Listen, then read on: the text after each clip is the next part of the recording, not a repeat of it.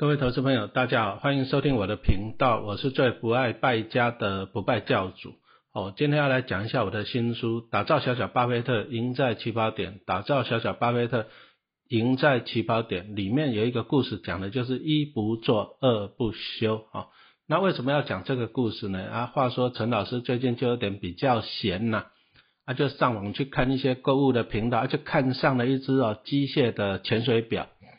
那什么叫做机械表？啊，为什么老师会喜欢这个呢？啊，第一个，因为老师喜欢游泳啊，所以我就喜欢买一些啊，比较觉得潜水表的防水性会比较好，也比较坚固啦。而且老师其实平常我最常用的一直是一只卡西欧的手表啊，卡西欧就是电子表，我们看不到里面什么齿轮构造嘛。那因为陈老师在高职里面以前都是教机械科啊，我对机械这种东西就有点喜欢。啊，所以说我就有点想要啊，想要啊，不是需要啊，哈，想要一只那个什么机械表，那么我就可以看到里面那个齿轮啊，那些擒重器在那跑来跑去啊，因为老师自己是教机械的嘛，啊，看到这些机械的总是还觉得好像很好玩啊，其实就是找个理由来败家了，啊，因为我是需要一只手表，游泳的时候可以看时间哦，老是需要一只手表。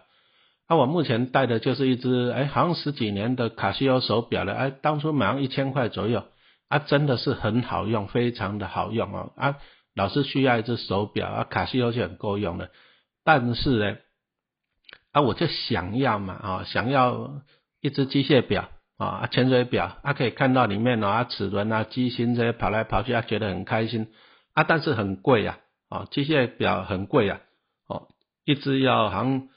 四五万块，啊，所以我就去问我一个朋友，啊，他以前年轻的时候认识的，他就是在玩手表的，他对一些机械表，因为机械表你要看哦，它里面那些机芯好不好，哈，要不要常常保养什么的，啊，跑的准不准啊？电子表跑的是最准的，机械表因为它是齿轮、弹簧一些构造，啊，讲实话了，跑的都不会太准。啊，你不要以为哦，一只四五万的机械表跟一只一千块的电子表来比，一定是电子表一千块的跑的比较准啊，机械表啊很贵的，就算你一百万的跑的也不会比较准呐。然后我就问我这个朋友，因为他年轻的时候就玩机械表，就问他说，那这个表我看上的这个表好不好嘞？啊，没有想到呢，他就开始劝我，叫我不要败家了。他说哈，他那个机械表跑的不会很准呐，那你那个电子表已经跑得很准了。而且机械表怎样？因为里面有很多的齿轮，啊，每过个几年了就要加润滑油保养一下，这个叫做洗油啊。但是呢，你如果说贵的手表啊，送去洗油一次，比如说像什么劳力士的，你只要送去洗油一次哦，就一两万哦，保养一次就一两万哦。那么一般一点的机械表，就那一种几万块的机械表，你送去保养一次的那个要几千块哦。哦，你光去洗油啊，加润滑油、清洁保养一次就可以买好几只电子表了啊，真的是不划算。他就劝我了，说啊，你不要败家了啊，你不是不拜教主嘛，对不对？然后他就很好心哦，他就送给了陈老师一只卡西欧的电子表哦，他就送我一只电子表然后，你看好不好？啊，我知道这样，我就送他三本我的书，因为他在教小学嘛，我就送他三本小小巴菲特赢在起跑点哦，那我就送给他。他他就跟我讲，他看了书以后，他就很喜欢里面一个故事，有一篇哦，我就讲到了一不做二不休。他说他很喜欢啊这个故事啊，因为他教小学，我就跟他说啊，如果说下学期哦那个学校可以上课了啊，我就哪一天我就跑到他们班上去跟小朋友上课好了，哦讲一下一不做二不休的故事。那不过没有关系了，我现在就先在这个 podcast 的这边哦跟各位。啊，家长跟小朋友分享一下，上面叫做一不做二不休哈。啊，话说了，就以前啊有一座山啊，山上里面有两个庙，啊庙里面就住了两个和尚，一个叫一休啊，一个叫二休啊。但是因为庙在山上啊，山上没有水，怎么办呢？所以每天呢，一休跟二休和尚就一起约着了啊，就到山下去挑水啊。请问你辛不辛苦？从山上走到山下去挑了水，再挑回到山上来。辛不辛苦啊？很辛苦啊！但是问题来了，你如果不挑，不就没有水喝？所以一定要去挑，才有水喝。啊，他们就这样挑，挑了一年以后呢，啊，结果有一天呢，二修和尚去挑水，哎，怎么一修和尚不见了？没有来挑水。那二修和尚就想说，那会不会一修和尚生病了？今天没有来休息？啊，没关系，可是到了第二天、第三天又没有看到一修和尚，那二修和尚就纳闷了。哎，那一休和尚要是不挑水，他不就没有水喝了？那他是不是出了什么事情？会不会生病了，还是怎样的？于是啦，二休和尚啊，就这样子嘞，哎，挑完水了，就跑去一休和尚那边去看他啊，担心他是不是出意外了，生病了，而且三天没挑水，没水喝了啊。结果没有想到哦，啊，到了一休和尚的庙里一看呢，一休和尚好好的，还在那边浇花啊。于是二休和尚就很好奇问他说：“哎，一休一休啊，啊，你三天没有去挑水了？”你怎么有水可以浇花？啊，一休和尚就很开心的就带着他说：“来来来，你跟我来。”他就到带着他到庙的后面去看。啊，结果没想到的，原来那边有一口井，啊，井水就一直的、一直的流出来。那一休和尚当然就不用去挑水了，所以说一休和尚就不用做了。这个叫做一不做。好，那二休和尚就很好奇说：“哎，那你以前没有这口井啊？你这个井从哪里来的？难道你每天拜拜烧香，那那个怎样？”天上的神仙就送你一口井嘛？哀修和尚说啊，不是的，我就每天早上跟你挑完水之后呢，哦，我就利用下午的时间，我就很认真的去挖井，我每天都挖，哦，持续的挖，我挖了一年，啊，我终于把这个井挖好了。那么井挖好了，井水就自己一直流出来了，我就再也不用去挑水呀。所以一休和尚就不用挑水了，这个叫做一不做啊。但是二休和尚呢？啊，他惨了！他以前人家一休和尚在挖井的时候，二休和尚他没有挖井啊，那怎么办？他还是要去挖井，还是要去挑水哦。二休和尚还是要去挑水，他不能休息。他只要一休息了，他就没有水可以喝了。这个叫做什么？二休和尚不能够休息，这个就叫做二不休哈。所以说，你看到一不做，一休和尚不用挑水，因为他有一口井，井水会自己流出来啊。但是二休和尚不能休息。不能休息，他只要休息，他就没有水可以喝了。二二休和尚不能休啊，一不做二不休啊。当然了，这个只是说，我们就讲个故事的。真正一不做二不休的成语也不是这样子啊，小朋友你就不要搞错了。从这里我们就看到了一个东西啊，在这个单元哦，老师在书上就讲到了两个名词啊。第一个叫做什么？主动收入。什么叫做主动？就是你要去动作啊。啊，收入就是这样，你才会进来啊。比如说像小朋友看看爸爸妈妈有没有在上班，每天是不是要去上班，对不对？哦，要主动去上班。那像学校里面的老师也是一样，要来上课啊。哦，啊，他们要上班要上课才有钱，才有薪水嘛。这个叫做主动收入。啊，如果不去上班了，啊，不来上课了，啊，你就没有工作，没有工作没有收入就没有钱了。哦，因此主动收入意思很简很简单呐。要有付出啊，付出什么？第一个付出劳力嘛，像老师在上课跟小朋友讲课，是不是要走来走去要讲解？是不是要付出劳力，要付出知识，对不对？啊，再来也要付出时间哦，上课的时候就要陪小朋友在那边啊，时间花在那啊，父母亲也是一样啊，在公司里面要付出劳力跟知识，而且要一天要工作八个小时才可以拿到薪水酬劳哦。主动收入就是你要付出时间、付出劳力才可以拿到的收入。啊，但是问题来了，啊，万一你不付出嘞，不好意思啊，你就跟老板讲说我不想上班了，你觉得老板会不会给你薪水？当然是不会嘛，啊，所以说主动收入你要付出才有收入，啊，你不付出你就没有收入，就像怎样，二修和尚他要去挑水才有水喝，这个叫做主动收入。啊，如果他哪天他受伤了，或者他累了，或者他没有时间，他不去挑水，他就没有水喝了。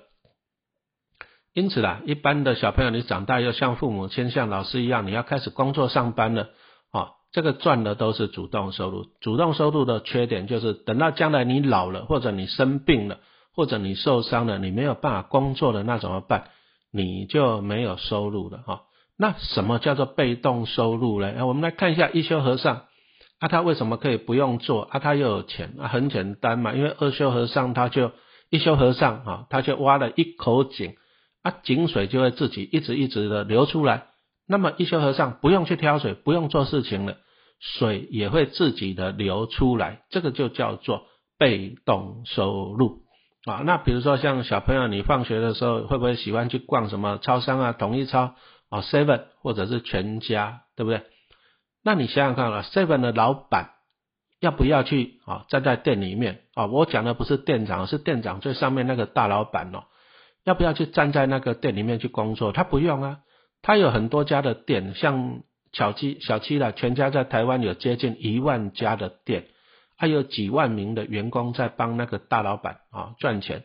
啊，请问你大老板有没有需要去工作？不用啊，因为那些店长还有那些员工都在帮他工作赚钱，那么大老板他的钱就会一直进来，这个叫做被动收入。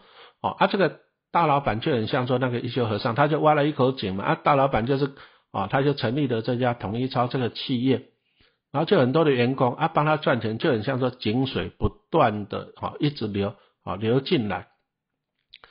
从这里我们就看到一个好处了，什么叫做被动收入的好处？哎，你看哦，一休和尚他只要打造了一口井，井水就一直流，一直流，一直流啊。他只要打造，他花了一年挖口井，那井水永远就一直流出来了啊。你有没有看到这个就是被动收入的好处啊？你如果说你没有打造一口井的话嘞？那完蛋了！你要每天挑水，不挑就没有水喝。你要挑一辈子，啊？难道你九十九岁还要挑水吗？这个辛不辛苦？哦，当然是很辛苦。所以说，重点来了，你要趁年轻有体力的时候呢，啊，越早越好，帮自己赶快挖好一口井，啊，越早越好。那你赶快把井挖好了以后呢，你就可以享受井水，享受一辈子。那这样不是很好吗？哦，就像说我们今天讲到的统一超啊，这个股票。啊，统一超小朋友也是很喜欢去买零食啊，什么科学面啊、饮料，对不对？啊，所以说统一超就赚了很多的钱。那他赚到的钱，就会把钱分给他的老板啊，跟投资人。那么我们书里面讲到的股票啊，你我今天这个时间比较短，我就不讲了。什么叫股票啊？里面有一个单元，我们就拿那个巧克力雷神巧克力来讲一下什么叫做股票啊。小朋友就是请父母亲帮你买这个书，你就可以看到那个什么叫做股票了。啊，买进一张统一超的股票啊，一年哦，它平均一年就会给你九千多块钱，那就很简单了，我就多买几张，买十张就可以拿到九万十万了哈。啊，我如果买一百张，哦，就可以大概可以拿到一百万一年了。啊，你想想看啊，这个就等于一口井，哦，你就等于帮自己挖了一个统一超这一口井，然后呢，统一超的员工都会帮你赚钱，啊，你什么事都不用做，啊，你就每年这样子领。领一百万哈，你如果有个一百张，你就可以领个一百张一百万，好不好？很好吧？啊，统一超应该也不会倒闭的，啊，你只要呢有一百张统一超的股票，他会帮你工作一百年，好不好？你就不用那么辛苦了嘛，对不对？啊，这个叫做被动收入。但是啊，我们讲实话了，你要去买那个一百张的统一超的股票，也不是说怎样啊，你今天想买，钱就从天上掉下一百张股票就送给你，不是嘛？就像。一休和尚他去挖井的时候，也不是说今天想要挖，明天井就好了，都不是嘛。哦，这个就讲到了，我们要先怎样，还是努力去赚主动收入，到最后再变成什么被动收入。好，拿一休和尚来做一个例子好了，他在挖井的那一年的过程中，他还是要每天去挑水啊，这样子他还有才有水喝，所以说。